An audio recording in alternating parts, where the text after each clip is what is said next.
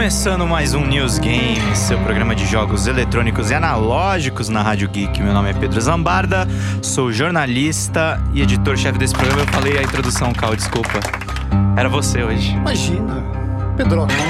É só falar assim: eu não estou sozinho nesse programa aí. Eu não estou sozinho nesse programa, estou aqui com. Cal Tóquio! Fala, internautas!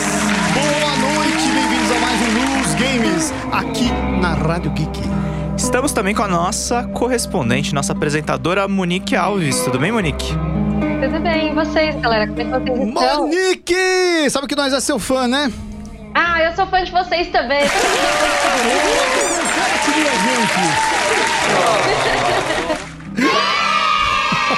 Pois é, gente, estamos ouvindo ali a trilha de Last of Us Quarantine Zone, né, Monique?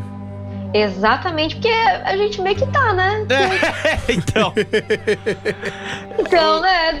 Parece que assim, né? Eu Parece- acho que tá refletindo, né? É temática a música. é, parece que a- o mundo anda meio difícil. Tá difícil, o dólar tá quase 5 reais. Ai, gente, olha, estamos todos meio que em quarentena, já tem lugares em quarentena. Sim, o. Google, o Google tá cancelando eventos no mundo todo. Coisa tá feia, gente. Coisa tá realmente feia. Imagina, não é o que tá no jornal de hoje, hein? Diz que é- tem muita especulação, tem muito exagero da mídia. Foi o que É, eu ouvi Ah, muito mas exagero. isso teve até na época do H1N1, né? Então, agora tá Não, pior. mas que o, tudo, o lance não é a mortalidade da doença, é a contaminação é muito rápido mesmo. Tá ok? É muito rápido mesmo. Isso, isso não não é notícia, é médico falando. Uhum. Beleza, gente. Vamos subindo esse som, produção.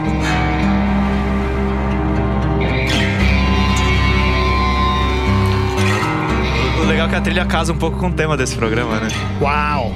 Assim, meio, né, soturno. Meio Zé do Caixão.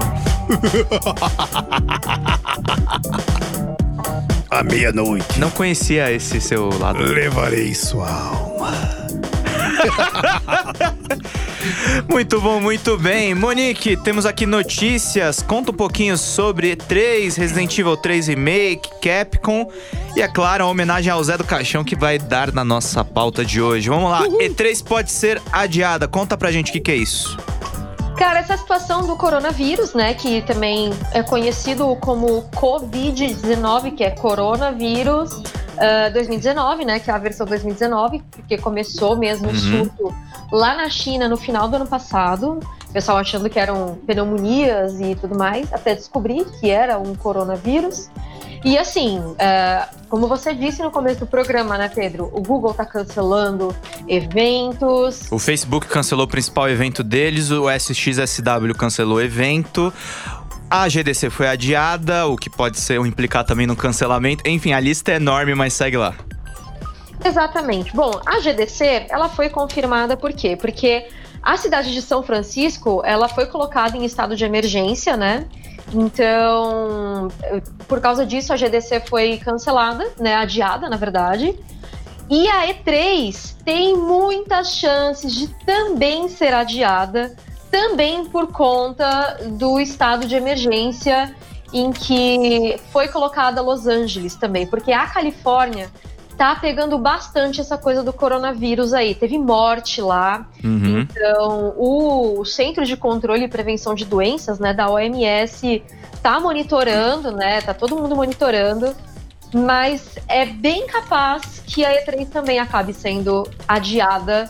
Isso se a gente estava até conversando, né, Pedro? Porque a E3 tá passando por alguns problemas, não é verdade? Então, se ela não for adiada, corre até o risco também de, se for adiada, de até ser cancelada, né? Então, É, na verdade o dado, o dado é um pouco alarmante, porque a, a ESA, que é a associação que dá sustento para E3, é, ela já sofreu duras, duros golpes já nessa, nesse ano.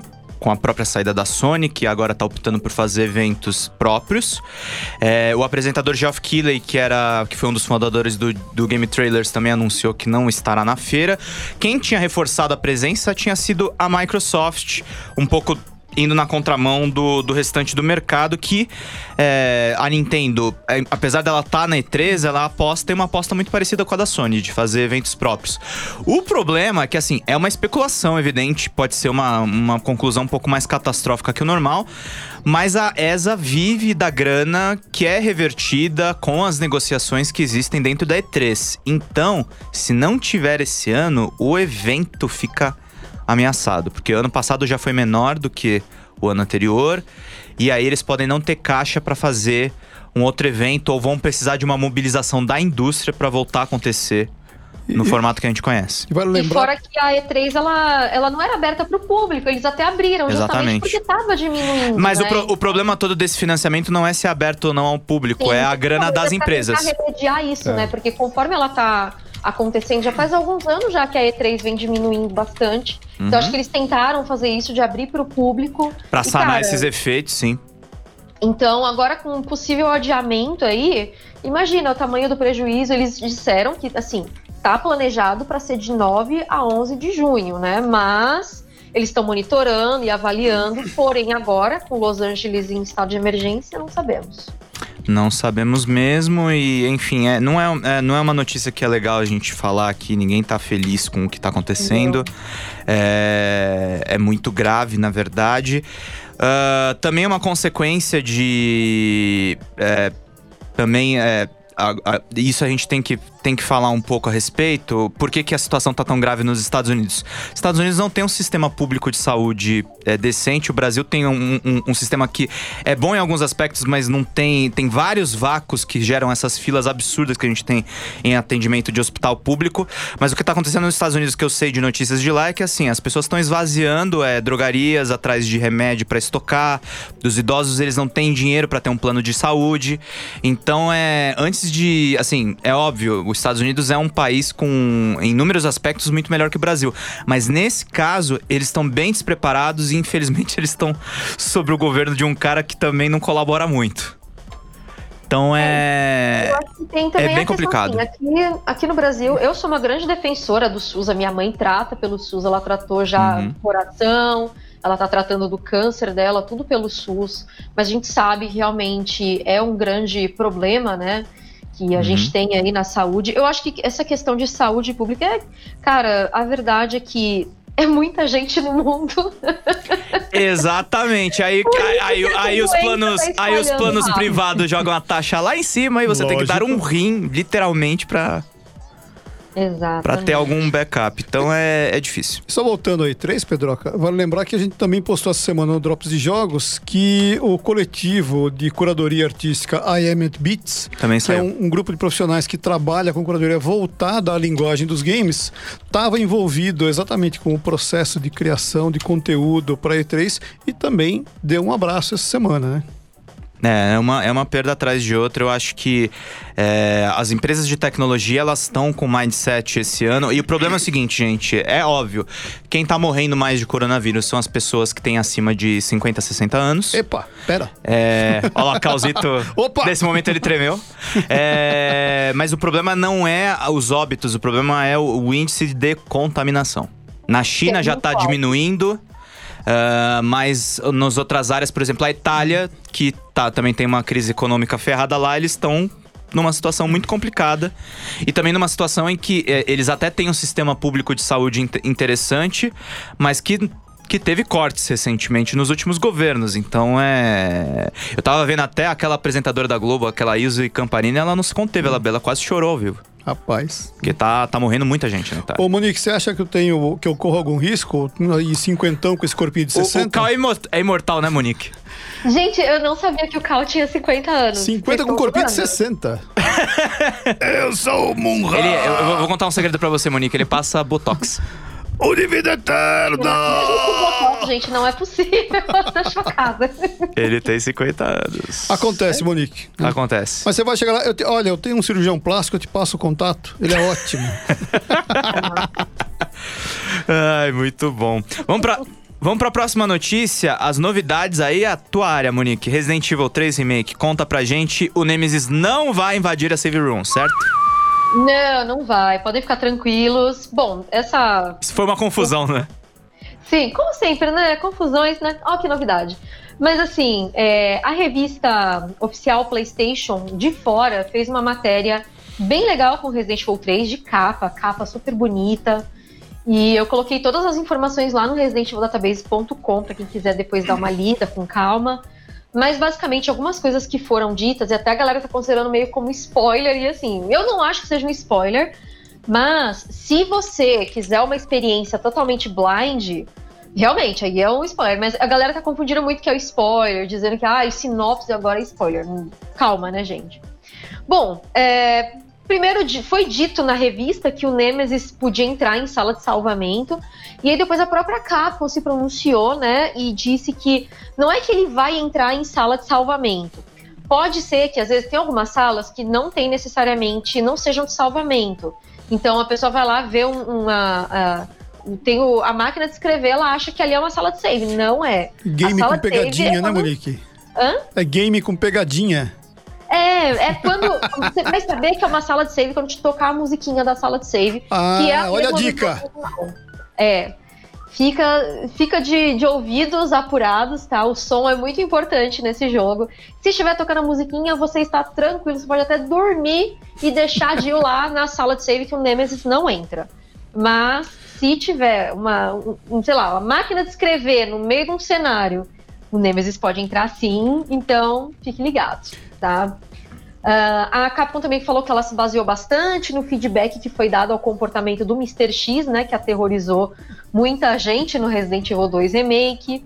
É, falou também que a Capcom é, trouxe de volta aqueles barris explosivos vermelhos, né, pela Olha. cidade. Sim, que começou no 3 original, né? Então acho que faz todo sentido voltar no remake. Só que assim, eles colocaram um negócio assim, olha, você vai ter que pensar. Se você acha melhor você usar esse barril nos zumbis, será que vale a pena matar zumbi ou você esperar para de repente conter o Nemesis com esse barril? Hum, escolhas, né? Uh, e o Nemesis também, a partir de certo ponto do jogo, ele pode dropar alguns itens raros quando você derruba ele. Na verdade, ele fica agachado por alguns instantes, igual o Mr. X fazia no Resident Evil 2 Remake que a mecânica de esquiva que foi colocada nesse jogo e não tem no Resident Evil 2, ela vai ter umas animações diferentonas, né? Dependendo do que você for fazer no jogo também. Falou que o Nemesis, ele pode até não te perseguir em algumas partes, né? Mas que não é, não é que você tá sendo. que o jogo tá sendo gentil com você, nem nada, né? Pode ser que ele vá, pode ser que não vá. Então fica aquela coisa meio aleatória, assim, sabe? Você não ter o que esperar. Né? Mas de qualquer forma, a inteligência artificial do Nemesis, ela foi criada para ser dinâmica. Então, assim, ele não é 100% implacável, cruel, terrível, senão você não termina o jogo, não tem como, não é verdade? é, se você, é, se você tem um vilão basicamente com as mesmas propriedades do herói, já era, meu amigo. Exato, não, você tem que. Acho que tem que ter um pouco de espaço para você também se sobressair, senão não dá, entende? Assim, o Nemesis ele tá bem, né, bem complicado. A, gente, até sonhei com Nemesis essa noite, vocês acreditam? Eu Monique tá sonhando com o jogo, Monique. E, e qual, o, você, você gostou de ler essa matéria da, Play, da revista do PlayStation, levando em consideração a experiência que você teve com o jogo? Eu gostei bastante dessa, dessa matéria. É, eu achei que tem uns pontos bem interessantes aqui. Eles levantaram muitos pontos legais. Quem deu a entrevista foi o Peter Fabiano, que é um dos produtores do jogo, né? E ele que deu essa entrevista para a revista Xbox, né? E ah, é a revista da Xbox, não é do PlayStation, né? Não, não, é Xbox. da revista Xbox mesmo. É que da PlayStation também teve uma matéria, mas foi acho que mês passado, se eu não me engano, né? É, eles também falaram sobre a inteligência artificial dos inimigos, que eles podem, por exemplo, se aproveitar do ambiente para trabalhar juntos, entre aspas, entendeu? Então, por exemplo, o zumbi sozinho age de uma forma, o zumbi em grupo age de outra, por exemplo. Uh, aquela maldita daquela minhoca, Grave Digger, tá confirmada no jogo, vai ter um momento de tremor, você vai se sentir no ataque dos, aos, dos vermes malditos, sabe?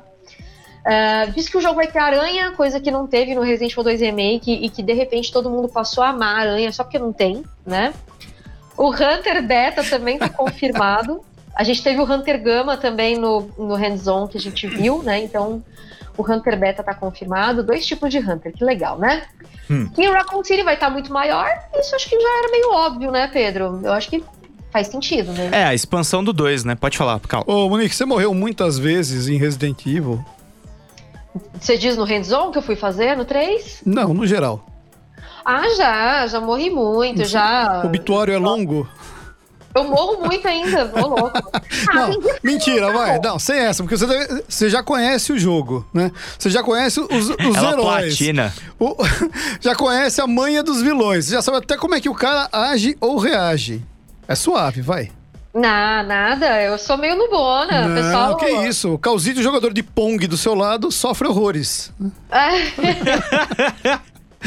Não, mas você sabe que quando eu fui fazer o hands-on do Resident Evil 3, né, o pessoal me perguntou se eu morri muito. Falei, gente, você morreu muito com o Nemesis? Perguntaram pra mim. Falei, não, gente, eu morri depressa, porque eu, eu tinha duas horas para jogar, né, aquela build. E de vez em quando eu me enroscava ou dava aquela pressa, assim, é... meu Deus, tá todo mundo terminando. E aí eu pegava e me enroscava pela pressa. Aí eu morria, de teimosia minha. Como é, que é, então... como é que é jogar uma build em duas horas, Monique? Cara. Playtester, como é que é? Cara, eu achei bem divertido, assim. Eles colocam, claro, um trecho só para você, a partir de um save já. Aí quando você chega num determinado ponto do jogo, eles falam: pode pausar, pare e pegue no bumbum. Não, mentira, não manda pegar no bumbum, só manda você parar. que aí já não tá mais autorizada. Isso, ali, a partir dali você não pode mais jogar, né? Então, teve uma vez, vou até contar um caos aqui de uma vez que eu fui testar um jogo, que era a remasterização do Resident Evil 1 Remake. E a Capcom conversando, tava eu, o Arthur Palma, da 04 Mídia, e o Fábio Santana dentro da sala. E o Fábio Santana e o Arthur começaram a conversar, e eu jogando, e eu jogando. e eu fui, fui, fui. Aí eu falei assim, é, Fábio, é, quanto tempo eu ainda tenho? Aí ele falou assim, você já passou da hora, você não devia nem estar tá aí. vou, vou dizer o seguinte, cochilou, o cachimbo cai. Ah, não, mas foi engraçado porque assim, ainda bem que era um remake, então tipo, eu já conhecia o jogo. Mas era uma parte que as, até as texturas ainda não estavam 100% da remasterização. Vixe. Então ele falou: pode largar o controle que você não tinha nem que tá aí. Rolou o departamento, vai, vai dar merda. Muito bom. É, essas histórias de playtest. Eu tive um, um exemplo também de, de. Eu tava na E3 e fui testar o The Crew 2. É um jogo que você tem. É, você corre com carros, lanchas e aviões. Obviamente, bugou na minha mão e eu, eu já tirei a lancha no meio do, da rua. Não tinha como mover ela. Aí o desenvolvedor, é, esse bug é só porque é uma versão ainda de teste. Tá? Claro. Vamos corrigir isso. Mas é, é, as vantagens, né, Monique, de ter acesso antecipado e a gente vê a coisa ali se criando na nossa frente, né? Ah, não, com certeza, é bem divertido é, poder ver como é que tá ficando o jogo, ter essa, essa sensação. Tanto que, assim, eu saí de Curitiba para fazer um bate-volta para São Paulo, né, nesse dia. Então, não, o que a gente não faz por. As coisas que nós fazemos por amor, eu diria Jamie Lannister em Game of Thrones. Monique já fez muitas coisas por amor. Produção! Ergue o som e o cosmo no seu coração. Monique, última notícia do dia, antes da gente entrar no nosso especial, que você também vai falar um pouquinho sobre. A Capcom diz que não adiará o Resident Evil 3. Sim, é, ontem eu, né, tava cancelando as minhas coisas da minha viagem, porque eu também não vou mais pro Japão, viu, gente? Infelizmente, né? Porque uhum. o Japão ele já tá em alerta nível 2 e tá perigando já de entrar no nível 3 a qualquer momento. A alta do dólar ficou em segundo plano, né, Monique? É, nossa, eu também, né? Claro, com certeza. Até porque o próprio, o próprio dólar tá nas alturas justamente porque a China tá muito desfalcada lá. Tipo, pra vocês terem uma ideia, é, diminuiu a emissão de gases e de efeito estufa Sim. na China. Gente. Maluco, né, é, não tem ninguém trabalhando, então acabou, não tem poluição. Isso impacta no mundo todo, né? Então, enfim, complicado. Uhum. E aí, com esse caos todo na economia, né? Esse pânico que tá generalizado aí por causa do coronavírus, eu fui perguntar pra Capcom, né, se é, eles pretendiam adiar o jogo, se tinha alguma, algum plano de adiar, né, caso a coisa ficasse mais feia. Porque tem um monte de empresa, como a gente disse, talvez não tenha E3, a GDC já foi adiada a a, o Google está cancelando, o Facebook cancelando eventos. Então eu fui perguntar para a Capcom se eles pretendiam de repente cancelar, né, adiar, alterar a data. De acordo com eles, né, de acordo com o Fábio Santana, que é o gerente de relações públicas da Capcom aqui no Brasil, ele me respondeu que a previsão de lançamento vai seguir a mesma, né? Ele disse por e-mail para mim. E disse também que a própria demo, que vai ser lançada do Resident Evil 3 Remake, eles não anunciaram a data ainda, mas que tá tudo dentro da agenda deles, que eles não vão, pelo menos não pretendem uh, alterar nada. Então eu acho que só se a coisa ficar muito feia mesmo. Mas eu fiquei bem, bem preocupada, né, Pedro? Porque é aquilo que você disse, as pessoas não estão trabalhando. E a gente uhum. sabe que tudo é produzido na China, seja Exatamente. a caixinha do jogo, seja o videogame, seja o boneco da edição de colecionador, seja o que for, é tudo produzido na China. Sim. E tá afetando, né? Tanto que eu, eu acreditei por algum momento que eles pudessem é, adiar, sim. Mas de acordo com a Capcom, não vai adiar. Uhum. É, porque tem algumas coisas ainda que não dependem tanto de uma produção externa. Tipo, produção de software é um exemplo disso. Mas o fato é, gente, é, botem uma coisa na cabeça de vocês. A China é a maior economia do mundo hoje em dia. Ela pode não admitir isso. Às vezes, ah, não, a gente ainda tá atrás dos, dos Estados Unidos e tal.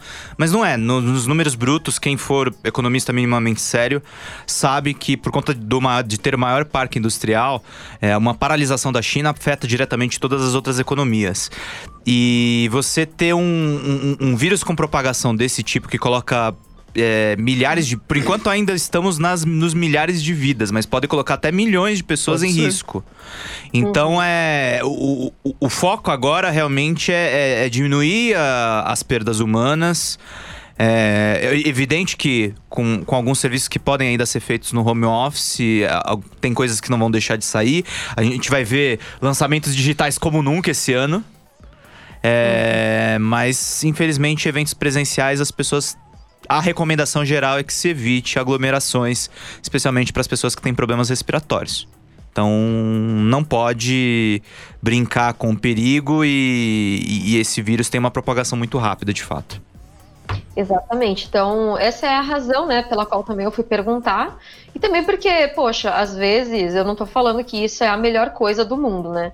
Mas às vezes é necessário adiar justamente para não ter um impacto negativo nas vendas, né? Ainda mais uhum. porque é, tudo bem, existe a mídia digital, ok, mas muita gente, inclusive aqui no Brasil, prefere comprar a mídia física para ter a caixinha e tudo mais. Tem gente que não confia na mídia digital, porque o jogo não é 100% seu e tudo mais que eu não posso vender depois. Então, é, essa foi minha preocupação, se poderia impactar nas vendas, porque se impacta nas vendas, pode ter um impacto na franquia, e se der algum impacto na franquia Resident Evil, vai mexer com o meu ganha-pão. Então, né, gente, tem que perguntar.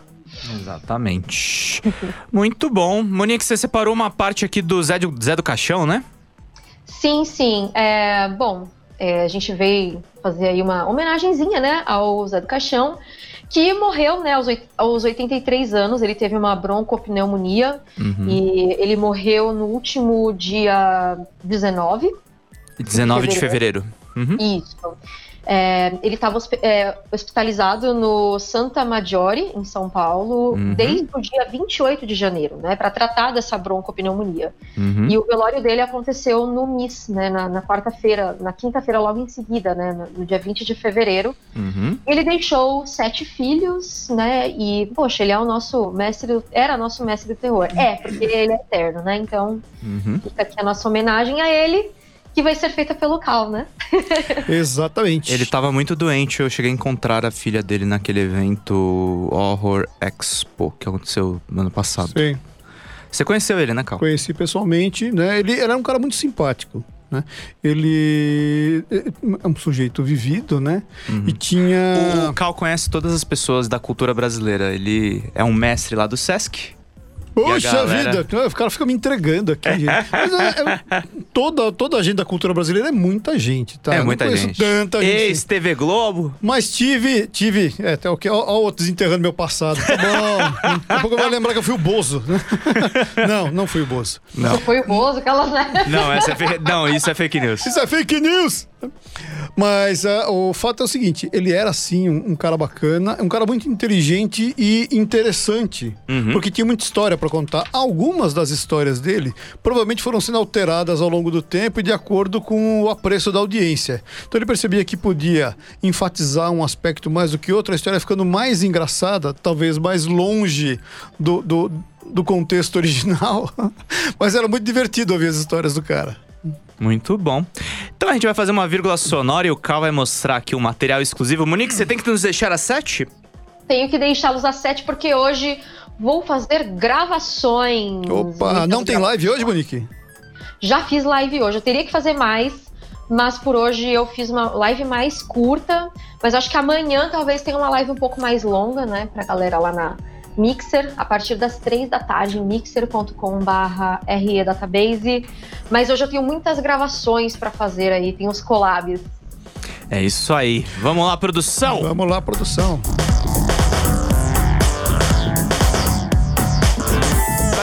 Homenagear José Mujica Mar Ma Marins. Marins. Você trouxe aí um joguinho. Eu trouxe aqui um jogaço, Pedroca. Olha só, semana passada a gente falou brevemente desse assunto. Isto aqui é Caxigambá Encontra Monstruário. Uma raridade nacional de 2000, de setembro de 2000. Quer fazer um unboxing, Cal? Vou fazer, vim aqui para fazer um unboxing. Vejam, percebam vocês aqui contra a luz, ainda está embalado. Né? Tem até um rasgo aqui, né? Uh, claro que eu tinha um outro game que eu jogava, né? Mas é óbvio que eu não encontrei esse aqui, eu comprei e deixei guardado. Eu nem imaginava que um dia ia fazer isso, mas eu acho que o Mojica merece essa justa homenagem, né? Uhum. E a gente vai fazer o um unboxing e vai começar a falar um pouco também da criação desse jogo. Né? Você conhece a história? Conheço a história. Na verdade, a história, Pedroca, é, é um pouco da história da própria 44 Bico Largo, né? Também conhecida como 44 Tunes e 44 Tools Interactive, né, entre outros nomes, né? Uhum. A 44 ela era e ainda é um estúdio de animação paulistano, né? Do Ale Machado. O Ale Machado, para quem não conhece, além de animador. A, a Monique mandou aqui nos comentários: Caraca, lacrado, meu coração Lacra, vai doer. Aqui, ó. Já Gente, sério, vai. Não, não abre, não, vai perder o valor, que ela não faz isso. O valor é emocional, não. Monique. Olha só que bonito, né? E é bacana pra mostrar pro pessoal como é que eram vendidos os jogos nos anos 90 e ainda no comecinho dos anos 2000. Porque durante os anos 90, o que acontece, né? Os computadores vinham com os famosos drives de CD-ROM, né? E foi um, um, uma coqueluche, como dizia a vovó, né? Foi um sucesso. Então todo mundo tinha aquele, aqueles CD-ROMs de dicionário, né? Aqueles CD-ROMs de enciclopédia, CD-ROM de músicas e, óbvio, CD-ROM de jogo. Fazia muito sucesso na época. O Myst, né? Fazia sucesso RPGs como Baldur's Gate uhum. e outros jogos do gênero, né? E aí a 44 Toons, que, como eu disse, é uma empresa de animação, uh, desenvolveu um jogo, não esse aqui primeiro, né? O, o outro foi Gustavinho e o Enigma da Esfinge. E fez um bom sucesso. Esse primeiro jogo era de 96. Né? O Gustavinho é um personagem do Ale Machado, que é esse criador e, dono, né, idealizador da 44 Toons. E ele colocou esse jogo. O jogo original ele tinha um chamariz porque a Marisa Orff, que ainda conhecemos muito bem aqui de, de televisão, de outras mídias e teatro, ela dublava a Cleópatra no game. Foi, foi um bom sucesso de vendas na, na época. Né? É, essa colaboração de artistas brasileiros, né? Pô, podia, ter, né? podia ter Sempre, mais, né? Eu também acho. Acho que a gente perde boas oportunidades, né? Enfim, o Ale teve essa sacada, puxou a Marisa Orff, ela fez essa participação no jogo, né? E aí, alguns anos depois, eles criaram o Monstruário. O Kashigambá, que é o personagem central aqui do jogo, é você que conduz o Kashigambá dentro da mansão de horrores. Uhum. Ele também era um personagem da, do estúdio, né? E aí, aí eles fizeram o quê? O Kashi tá lá numa noite. É classicão de, de, de filme B, né? Ele tá lá numa, numa, noite escura, dá problema no carro dele, tá chovendo, ele encontra o castelo, entra, mexe no que não devia, porque ele é um xereta nato. Né? E aí ele acaba abrindo um monstruário. E desse monstruário saem essas criaturas todas que a gente conhece: Frankenstein, Drácula. Uh, e, o, e, o, próprio Zé do Caixão, né? Que aí participou também dublando o game. Eu, enquanto eu tô falando aqui do jogo, eu vou pedir pra produção encontrar uma animação chamado Lasanha Assassina. Né? E aí daqui a pouco Lasanha um... assassina! e daqui gente, a pouco nossa, a gente tô... mostra, né? Porque tô, tô choquita aqui. a lasanha assassina também está neste game, é um dos monstros encontrados no é jogo. É o easter né? egg. Né? É, não chega a ser um easter egg, porque é, de fato assim, é uma criatura que vai devorando você e o Kashigambá, enfim, todo mundo que estiver no caminho dela, né? Porque é uma lasanha que tem desejo de vingança, né? Ela foi esquecida... A Monique tá com vontade de fazer review desse jogo já. a eu lasanha assassina... lasanha, vou passar vontade, não. É, mas, Monique, é, olhando a lasanha, a hora que a gente tiver animação no ponto, aí você vai ver que não dá pra sentir vontade, não, né? Ah, tá. Mas o fato é, também a lasanha está aqui e eu vou pedir para passar um trechinho da animação, o começo, porque esta animação ela conta também com a dublagem do Zé do Caixão, que depois viria para o game, ou seja, a animação da lasanha é anterior ao jogo. Né? Uh, no fim das contas, foi feito. Tá passando já? Olha só. Né? Boa noite! Preparem-se para ouvir uma história assustadora, com muito sangue e molho de tomate. Bom apetite! Nos domingos. Ok, a história continua por aí, né? O fato é, dentro, dentro da história da animação, a lasanha é esquecida no almoço de domingo. E, e, aí ela fica lar, largada, guardada na geladeira por muito tempo, até começar a se putrefazer, e aí ela sai para se vingar e devorar todo mundo, né? E aí a lasanha tá aqui também. O bacana é que o Ale soube aproveitar a presença do Zé do Caixão portanto, em mais de uma mídia. Numa animação, que é uma coisa bastante não convencional, talvez seja a única animação que a gente conheça que tem participação do Zé do Caixão. Né? E o game que tá aqui, que a gente tá tirando da caixinha agora, olha só. Né? Ai, não vou nem olhar, gente. O game ainda lacrado, Monique. Ai, gente, não, não, não. É muita dor. Olha aqui, ó. Tem, tem aqui na caixinha também. A Monique queria deixar tudo nas caixas. ah, eu deixo. Olha aqui, Monique. Dentro da caixinha tem também aqui um link do bugigang.com.br. A gente não vai falar do Bugigang agora, mas a gente fala depois no final, falando um pouco do geral do trabalho da 44 envolvendo multimídia e games. Né? Mas voltando aqui ao jogo, né? O fato é que o Gashigamba encontra esses monstros, né? E aí ele precisa consertar as coisas. Ele vai passando por vários ambientes, né? e vai um, buscando resolver. Basicamente, o jogo é um point and click, então você vai tendo opções de uso de ferramentas, opções de diálogos, e os diálogos são engraçadíssimos. Assim, é, é, não, acho que não tem uma fala que não tem algum tipo de humor, né? E, e é um humor bastante um, sarcástico do Kashigamba, né? O game é isso, basicamente. Olha só, minha gente, vem com livreto né? Os games antigamente, até recentemente veio ainda nas caixas, né? Vinham com um livretinho que explicava para você, né? Uh, o que eram os personagens. Você tinha aqui a coisa, você tinha aqui inventário, depósitos, livro de monstro, que era o próprio monstruário. Hum e outros elementos presentes aqui, a sala de cinema, né? E na sala de cinema você podia assistir a trechos dos filmes originais, como Nosferato, do, do Murnau, O Corcunda de Notre Dame, Fantasma da Ópera, Drácula Frankenstein, de James Whale, King Kong original, de 35, O Homem-Lobo, de 35 também, A Noiva de Frankenstein, À meia-noite levarei a sua alma do próprio Mojica. Plan 9 from Another Space, um clássico do cinema B, né? E outras coisas inusitadas, né? Enfim, aqui o livretinho e aqui a mídia do jogo. Olha só, minha gente. Puxando aqui, você tinha o CDzinho para você rodar. O grande barato. O jogo é de qual ano? O jogo é de dois anos. Ele saiu em setembro de 2000. Foi, era, foi... era de ouro. Era quando, assim, segundo Maurício Alegretti, foi a época que o Brasil produziu o seu, mai... o seu melhor jogo de todos os tempos. Você sabe qual foi, né, Cal? Em 2000? Não foi o Show Live? do milhão. Show do milhão. Foi melhor? Foi o mais vendido, o mais de vendido todos foi, os tempos. sem dúvida alguma. Não, não, melhor não. melhor é aí é aí é interpretativo. Pois né? é, é muito controverso. Até porque o show do milhão, a fórmula. Né? Era a mesma do programa. É, pois é, que, que, sem, verdade. A, sem o charme de Silvio Santos. É, é, é, uma fórmula internacional, não é nem brasileira. Né?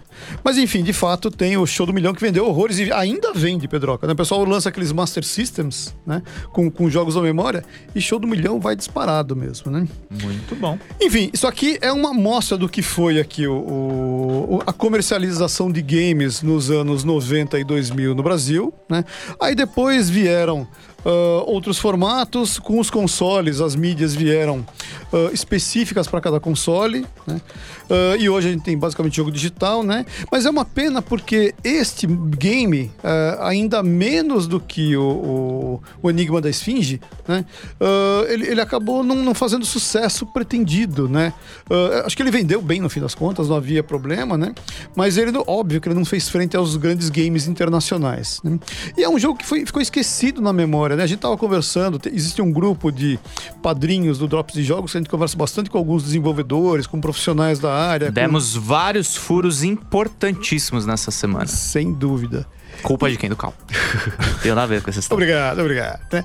Mas ah, a gente estava conversando que a memória nacional perde muito, porque a gente não tem jogos como esses aqui destrinchados, não tem, não tem, não tem unboxing, como a gente acabou de fazer, né? não tem review desses jogos, né? E são uma parte importante da nossa cultura de jogos. Hoje, inclusive, a gente colocou no ar no Drops de Jogos falando né, de um texto que saiu no Destructoid Internacional falando sobre como o Renato De Giovanni criou o Aventuras na Selva, que hoje é o Amazônia, que sai em breve Você vê que ano. lá fora o pessoal até tem uma curiosidade que, que nos falta um pouco de registro, né? Pois é, né? Importante. Ah, E eu acho que, assim, cabe também ao Drops de Jogos fazer esse processo, né? Um pouco do que o Pedroca tem feito com o Indie Gaming 5, né? Que são esses vídeos diários falando de um jogo nacional por dia em 70 cinco vídeos minutos. já, gente. 70 vídeos. A gente tá subindo amanhã.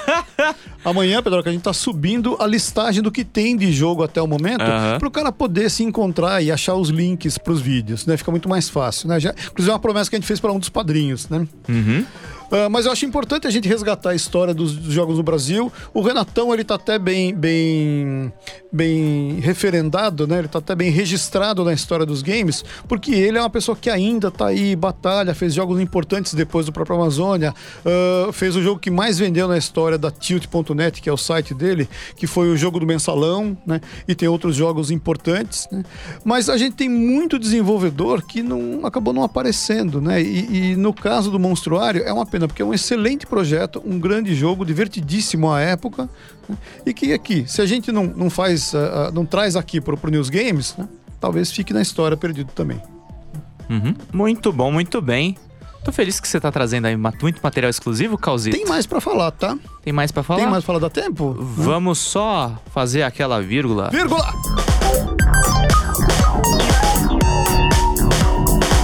Monique Alves! Oi, eu Vai ter que nos deixar? vou deixá-los, mas né, gente? Tem que trabalhar, não é verdade? Eu sou, eu sou, eu tenho que fazer tipo a Hermione, gente. Eu tinha que ter o vira-tempo. Fico um Uhum. pouco aqui, aí eu pego, viro o tempo, aí eu faço o que eu tenho que fazer, mas enfim, né? Enquanto não inventam o vira-tempo, tem que ser assim, né, gente? A gente, a gente se vira no tempo. Ah, com certeza, mas é claro que também estou trabalhando para trazer coisas legais para vocês, então vai é por uma boa causa. Muito Por bom. uma excelente causa. Monique, bom trabalho, boas gravações, um beijo. Beijo, galera. Até semana Tchau, que vem Monique. com mais notícias. Até mais. Tchau, tchau. Ei! O que mais você tem a falar sobre o Zé? Então, do, do Zé, até nem tanto, na verdade, mas eu sugiro que assistam a animação Lasanha Assassina. Né? É, é uma animação da época em que o Ale tinha terminado lá o, o curso dele de, de animação e é um, é um belo trabalho também. Está disponível no YouTube em, em boa qualidade, inclusive o vídeo. E, mas o, o que é interessante é o seguinte: o Ale, depois que ele, que ele se formou, ele criou um, um jornal né, chamado Bugigank. Né? Era um jornalzinho tabloide que era vendido em banca de jornal mesmo. As pessoas liam em papel naquela época, não era digital, né? E aí ele criou o Bugigang, e o Bugigang é uma marca que o acompanha até hoje. Então ele criou depois um, um site que era o tal do bugigang.com.br, né? Você entrava lá, tinha brincadeiras, tinha informações, ah, tinha uma série de conteúdos, né? E a 44 Toons Interactive continuou produzindo jogos, né? Ah, talvez não com, com, com todo esse impacto econômico aqui, porque custa uma grana de você mandar prensar o jogo, você fazer o- os boxes, ah, estocar esse material, é- é- realmente é um custo muito elevado. Então, os jogos hoje, através das lojas virtuais, é muito mais barato de você produzir e deixar lá disponível, né? E é muito bacana isso. Eu sei que a 44 continuou fazendo algumas coisas. Então, recentemente, ela produziu o. Deixa eu pegar aqui, que eu já me perdi, é claro. Né? Ela fez aqui o, o game que é o Planetoides. Planetoides, na verdade, é Bugigang Planetoides. E esse game veio na cola da animação que ele lançou nos cinemas, né? Que era um filme que era o Bugigang no espaço, né? Isso saiu no ano passado, se não me engano. Né? Deixa eu ver aqui, esse foi do ano passado, de 2018, que a gente sempre se perde, né? Mas ele lançou esse game e ele tinha outros jogos também recém-lançados, né? Um deles, por exemplo, era o O Cordélicos, que é um game inspirado na literatura de cordel, e é bacana porque tem também um pouco desse apreço pela cultura brasileira, e um outro que é um game baseado no Osmar. Osmar é uma outra animação do, do Ale Machado, que é o Osmar, que era a primeira fatia do pão de forma, que é uma fatia que tinha que fazer terapia, porque ele, ele era sempre a fatia que era esquecida, né? Ninguém comia essa fatia, né? Virou animação recentemente também na, na, na TV paga, né? E aí lançou o game Osmar Bread Runner, né? que é um, obviamente, brincando com Blade Runner, né? que é um, um plataformer aí, né? Mas a 44 continua desenvolvendo projetos. Vale a pena conhecer o trabalho dos caras, então. Eu, particularmente, parabenizo o Ale, que eu acompanho há bastante tempo. Né? E, sobretudo, porque o Ale trouxe Zé do Caixão para um game, para a gente, para toda a posteridade. Em linhas muito gerais, Pedroca. O Ale, inclusive, que tá, é envolvido com a. Não sei se hoje, acho que hoje, não acredito que não, com, com o Big, né? Sim, o Ale também ele tá. É um dos caras. Eu não sei em que nível ele está envolvido com o Big. O Big, na verdade, ele é uma instituição à parte da Abra Games. Sim. Mas o, o Ale já esteve diretamente envolvido com isso também. E eu sei que ainda hoje, de alguma forma, ele, ele tangencia o projeto. Né? Mas o Ale foi, inclusive, presidente da Abra Games durante um período, né? uh, tentando conduzir a Abra para um novo momento, de se abrir para o mercado, de fazer novas conquistas. Vieram alguns adventos daí, como o próprio Big, como o próprio a própria aproximação da, da Abra Games com a Ampex, a Apex, né? para fazer exportação de jogo brasileiro, né? para fazer exibição de jogo brasileiro em, em, em feiras internacionais. Né? Então é bacana ver que de fato os caras estão super atentos né? e que a Lei teve envolvimento com isso também. Muito bom, muito bem. Calzito, eu queria que você falasse um pouco, sendo um pouquinho off-topic. Sim. Conta pra gente um pouquinho. Como assim? Aritana 2020. Aritana não, Aritana. Tô com Aritana na cabeça também. Gente, da, da Duike, voltem pra cá. Amazônia 2020 no Steam. Que história é essa? Olha só, Pedroca. Isso realmente é bacana, porque o Amazônia é um jogo que em breve faz 40 anos de existência. Ele foi lançado em 83, portanto, é um game do milênio passado. Né? E aí. Uh... De alguns anos do milênio passado pra trás. Lá no começo, quando tudo era mato. Como, como o Destructoid falou, é um desenvolvedor que se diz mais escritor do que desenvolvedor, É né? verdade. Ele, eu, ele, o Renato Giovanni, ele se diz, antes de desenvolvedor, ele se diz um, um escritor por excelência. Uhum. E, e, de fato, ele, ele foi editor da Microsistemas durante alguns anos. E é um cara que mantém o tilt desde o começo dos anos 90. É um cara que escrever, de fato, é com ele, né? Porque no tempo em que a internet não tinha 3D, né? É, não tinha. Quase não tinha. Era, tudo Bulletin Board System. Não né? tínhamos essas, essas tecnologias que vocês veem hoje. Exatamente. Né? E, o- e o Renatão já estava lá. né? Mas enfim, ele produziu esse game em 83. O game teve outras releituras ao longo do tempo para outras plataformas, né? Saiu para ZX Spectrum, saiu para outros ah, computadores, saiu uma versão para Windows. né? E agora ele está refazendo projetos, também já foi objeto de assunto no Drops de Jogos. Ele está refazendo, vai ter um festão de lançamento do Amazônia Nós fomos 2020. intimados a ir. Exatamente. E tem novidade, viu? O Drops Jogos tem novidades para este evento também. Né? Mas. ah, ele está fazendo essa. E, e são os, os kits bacanas, Pedro, a versão luxo mesmo, com, com um custo muito mais em conta do que aqueles colecionáveis que a gente vê na. Na, no- nos jogos internacionais né? Ah, são preços realmente muito muito aceitáveis assim né? e aí além dessas versões que são mais luxuosas que vem com um monte de brinde que a gente também vai falar sobre os brindes lá no Drops de Jogos a gente já sabe o que é mas não contou ainda né e porque enfim tem coisa que está sendo preparada tem coisa que o Renatão está montando mas tem algumas coisas que assim para fã de jogo sobretudo para fã de, de adventure daquelas coisas antigas é, é muito bacana o que está sendo feito e aí ele resolveu que talvez haja um público né, para uma versão mais em conta. E ele está lançando, portanto, agora no meio do ano, logo depois do evento, dia 19 de junho. Junho, julho, desculpe. Junho. Tiltou agora, 19 de junho, né? Vou checar aqui, fazer o Logo depois do evento, ele lança a versão do Amazônia 2020 na Steam, que é basicamente o Amazônia 2 né? Uh, com uma versão, o que, que, ele chama de Ultra Plus, né? Que é o, o Amazônia o Retorno, né? Com todos os, os, uh, os uh, elementos que foram sendo agregados ao projeto ao longo desses anos. Né? E tu vai estar lá na Steam, você fala assim, ah, mas vai estar tá caro? Não vai estar tá caro, bichão. Olha, uma pizza é mais cara do que o jogo que você vai comprar. Uhum. E é um, um, um, game que, para além do texto, né, ele vem agora com artes também, vem com artes renovadas, tem dois profissionais envolvidos, uh, já tinha efeito sonoro na versão do Amazônia 2 de 2017, agora ele está colocando também uh, trilha sonora que está sendo criada especialmente para o jogo, né? E aí o game está indo para Steam, para quem gosta de adventure de texto. Né? É, ou, ou, de resgatar a memória. Né? Nossa, Full Throttle era o máximo. Era né? sensacional. Uh... E o Renatão fazia quando o Full Throttle não existia. Pois é, não. Day of the Tentacle, tem, tem um monte de, de games que são muito legais. Né? Uhum. Mas Amazônia 2020 está sim na Steam por um precinho bem camarada.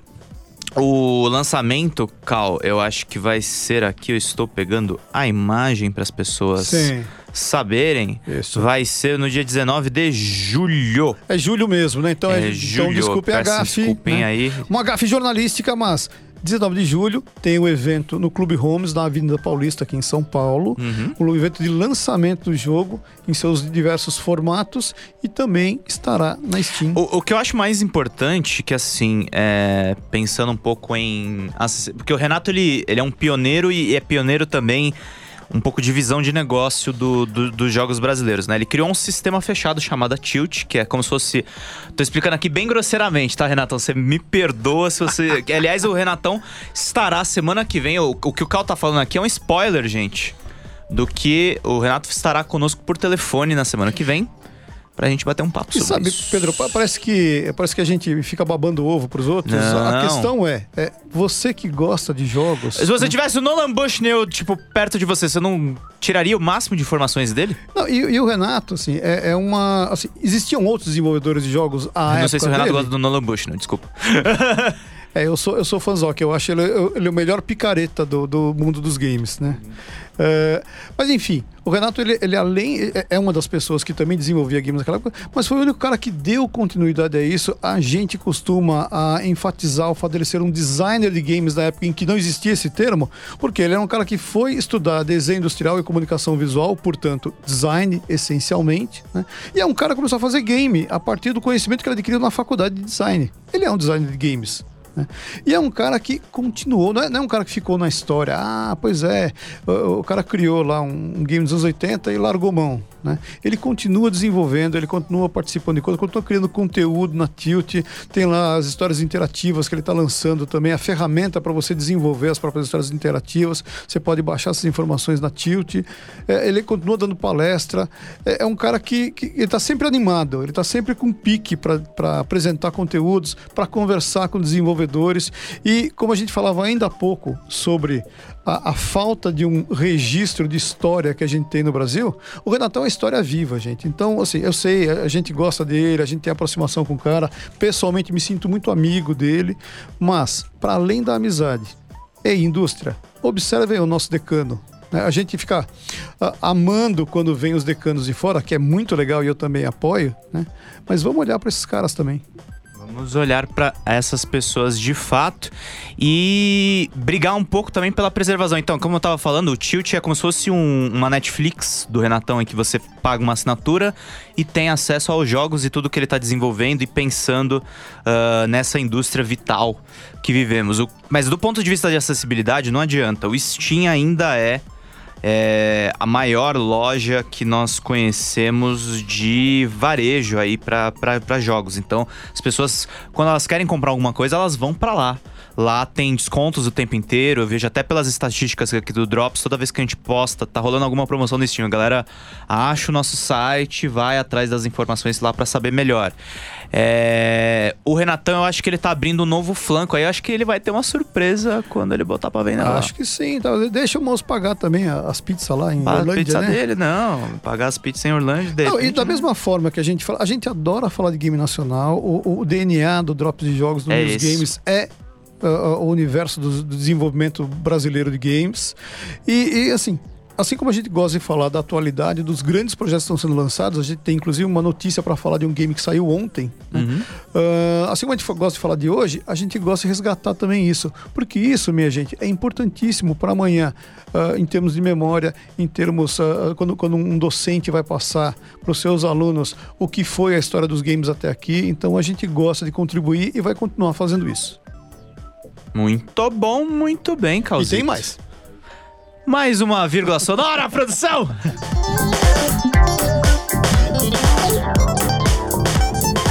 Tem uma pausa técnica, eu achei que eu tinha travado. Não, não, a gente tá tudo certo. Eu acho que Você tá né? elétrico hoje? Eu tô. Gostei. Nossa. Brasa. bem o seu dia. Comece bem, você é motivacional? É o Pedro que faz isso comigo, gente. Eu faço. Muito bem. Manda brasa. Seguinte, gente, olha só, eu pedi pra produção pra baixar a imagem Hum. ah, do Church Tikkun. É Tikkun que fala ou é Taikon? Acho que é Taikon. É Taikon. É Taikon. Tá. Então, Pode falar brasileirado, mas Ticum. Church Taikon. Taikon. É isso aí. É o game da Black Glove. né? E um game que saiu ontem, segunda-feira, dia 9 de março, aqui no Brasil. Né? Ah, e, e é um game em que você administra uma igreja. Né? Aí, é claro, a gente. Amém, Jesus. A gente foi conversar com, com o Ronaldo Correia, que é um dos desenvolvedores do jogo, né? Genial a ideia desse jogo. Exato, né? Genial. E aí a gente con- conversou com eles, eles mandaram algumas respostas. Isso também vai virar artigo para o Drops de Jogos, né? Mas enfim, ele falou que a intenção da criação é usar um tema ainda não muito explorado entre os jogos mobile de gerenciamento, também conhecidos como jogos idle. O estúdio faz uma brincadeira em tom crítico da administração. Ah, não, perdão, isso era a pergunta, né? Eu perguntei se é, se é um tom crítico a administração das igrejas, né? Ele falou que, assim como geralmente são os jogos idle, o objetivo do jogo é fazer dinheiro e investir. Nada a ver, portanto, com algumas denominações cristãs que a gente vê por aí e outras do gênero. Né? Então, esse tom de humor com enriquecimento é uma característica comum a jogos do gênero e também está presente em Church Tycoon, como me ensinou aqui o Pedroca. né? Taikon. O jogo. Aliás, qualquer semelhança com a realidade é mera coincidência nesse jogo, né? Exatamente? O jogo por si só não faz críticas boas ou ruins a nenhuma religião, falou o Ronaldo pra gente. né? Aí depois eu perguntei um pouco, ele falou que o jogo está sendo produzido pelo estúdio Black Grove, Black Glove, né?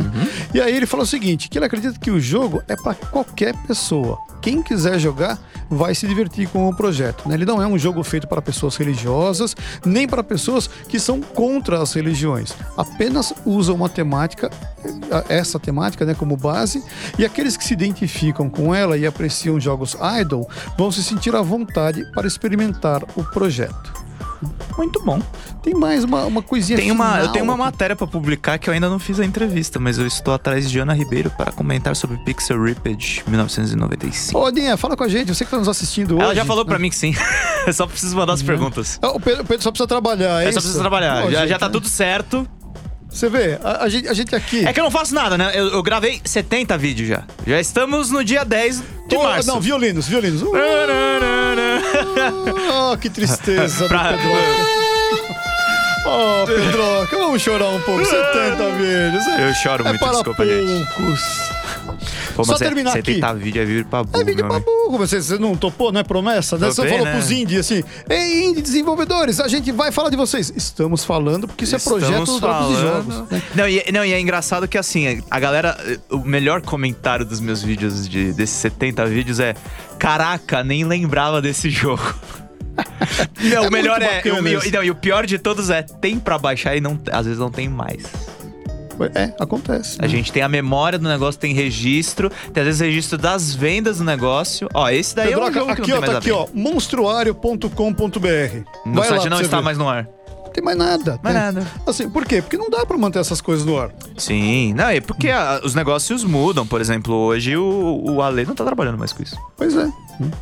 Mas é muito curioso, assim. E eu acho que é nessas horas que a gente vê a importância do nosso trabalho, né? Assim, a nossa, a, a nossa importância é justamente revirar essa, esse negócio que a galera não revira. Aproveitando você que está nos ouvindo e nos assistindo, se você não sabe do que estamos falando, o Pedro realiza e lança diariamente vídeos de 5 minutos falando sobre jogos nacionais. E isso só é possível graças a uma campanha de financiamento coletivo no padrim.com.br barra drops de jogos. Muito bem, que a pessoa pode O contribuir preço de a partir de reais. 3 reais, um preço de um bauru de padaria.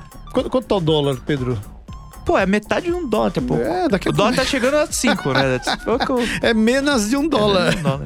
Então, cara, se puder ajudar a gente, se você quer ver mais conteúdos como esse, como essa produção aqui que a gente tem na rádio, isso tudo ajuda. E ó, só aproveitando, né?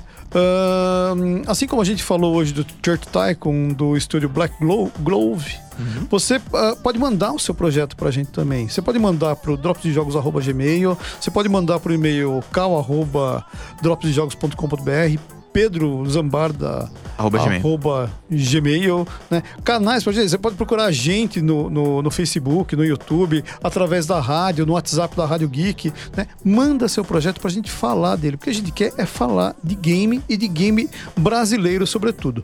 Uma última informação, você pode encontrar, portanto, o Church Tycoon, né?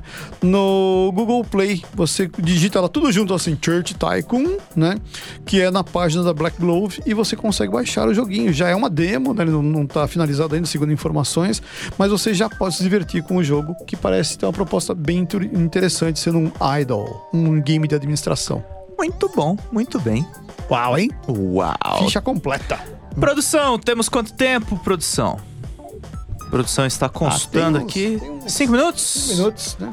Tem mais alguma coisa que você queria falar, Causito? Alguma coisa que eu queria falar, Pedrão, deixa eu ver. né? A gente tem. Tá tudo bem de resto? Papo de comadre agora. Papo de comadre? Pode estar alguma coisa bem com, com o dólar nesse nível, com o corona nesse nível, com a política nesse nível? Tá difícil, né? Difícil, né? Mas olha, é, me agrada dizer, Pedro, que ainda com, com essas dificuldades que a gente tá vendo no, no cenário, não no cenário de games, mas no panorama em Panorama geral, geral? você tem desenvolvedor produzindo coisa no Brasil. É, eu tenho visto como nunca Tem gente, antes tem gente pegando recurso país. lá fora, tem gente tendo experiência lá Não, fora, todo voltando pra cá dia depois. você vê algum anúncio de vaga para programador, para modelador, para roteirista, para desenvolvedor, para marketing, para uma série de ações ligadas ao universo dos jogos. né?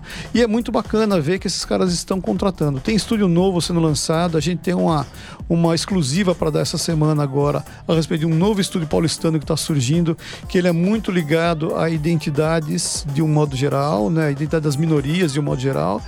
E, e- e é bacana a gente perceber que o, o, o mundo gira apesar disso tudo. Uhum. né? E as pessoas estão, estão apostando, elas estão, até porque a gente não tem plano B, né, Pedro? O, o- Não. O, plano B é ao invés de você ser a. O plano B já, antes já era trabalhar muito. Agora, meus amigos, agora vocês têm que o- correr. O plano B é você ser o Jack ali na ponta da prancha, morrendo congelado, enquanto a Bonita está lá em cima esperando o resgate no Titanic. Exatamente. Nada é Então o assim. negócio é tentar ir nadando e não morrer congelado. Pois é. É, a coisa. A coisa realmente não tá fácil pra ninguém, mas eu quero ressaltar pras pessoas que, por exemplo, eu vi uma matéria. Até vale depois a gente procurar pra ver se também se reproduz no Drops. Mas a Extreme OK Games, que é o estúdio que foi formado depois da criação do Celeste, que tem a participação dos nossos amigos da Mini Boss. eu é, eles abriram os estúdios lá no Canadá. Eu vi. E a- o IGN fez uma matéria muito bacana. O IGN O gringo, não IGN foi gringo, não foi o IGN não daqui, foi, não que foi vai daqui. vir pra cá também. a É, vai traduzir bacana. depois a matéria, mas é. O, o, o lance é. a esse- o, o Celeste foi eleito o melhor jogo indie do mundo no Game Awards em 2018. 18. É, então, se um jogo brasileiro chegou nesse nível, gente, o céu é o limite, a gente pode crescer para muito, muitos lados que a gente ainda não explorou direito. Tem muito desenvolvedor que tem muito potencial que ainda pode desenvolver e às vezes nem tá sacando. E eu falo até por nós, Cal, eu tô assim. É, é momento com papo de comadre mesmo. É, apesar das dificuldades no geral, atualmente tem sido o melhor ano do Drops Jogos. É, pra quem não acompanhou o ano, o ano passado, a gente. Somos tava- uma conta verificada no Twitter. Olha só, a Olha gente tá só. melhorando, tá subindo no ranking. Estamos né? lá. Ano passado, nesse mesmo período, a gente tava comendo um dobrado aqui, porque o drop estava no seu limite de banda, então era super complicado pra gente. O site caiu e não subir levantava nem com o biotônico fontura. Foi terrível, né? Mas aí a gente conseguiu dar a volta por cima. O financiamento dos padrinhos, que você pode colaborar, como a gente disse, a três reais, também nos auxiliou, né? E a gente também agora está num outro portal que também tem nos auxiliado bastante. A gente está empenhadíssimo. Todo dia tem um monte de notícia nova no Drops. Eu acordo ele toda vez às seis da manhã. Seis horas da manhã e o cidadão me tira da cama, cheio de link. Fuça aí, velhão. Eu vou lá, né? E vai lá e fa- fazemos. Queridão, prazerzão ter você comigo hoje. É nóis! Você está ouvindo a trilha You and Me de The Last of Us. Bonitona Se preparem também, que né? vai ter Last of Us 2, hein? Fiquem atentos. Você está na Rádio Geek, apaixonados por videogames. E por tudo que fazem!